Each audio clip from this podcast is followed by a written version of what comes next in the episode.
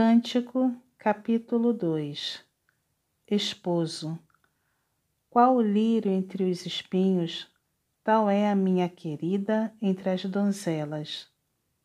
Qual a macieira entre as árvores do bosque, tal é o, o meu amado entre os jovens. Desejo muito a sua sombra e debaixo dela me assento, e o seu fruto é doce ao meu paladar.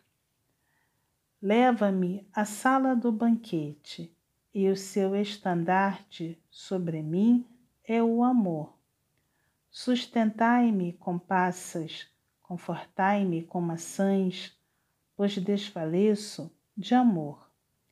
A sua mão esquerda esteja debaixo da minha cabeça, e a direita me abrace. Conjuro-vos, ó filhas de Jerusalém, pelas gazelas e servas do campo, que não acordeis nem desperteis o amor, até que este o queira. Ouço a voz do meu amado, ei-lo aí galgando os montes, pulando sobre os outeiros.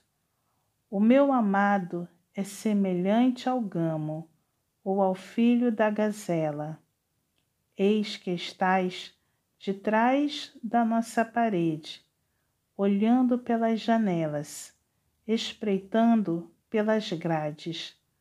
O meu amado fala e me diz: Esposo, levanta-te, querida minha, formosa minha, e vem porque eis que passou o inverno, cessou a chuva e se foi.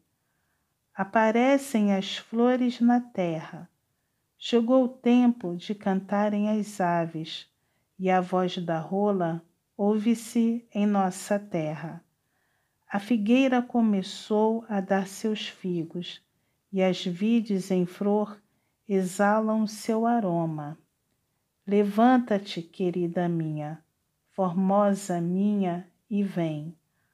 Pomba minha, que andas pelas fendas dos penhascos, no esconderijo das rochas escarpadas, mostra-me o rosto, faze-me ouvir a tua voz, porque a tua voz é doce e o teu rosto amável.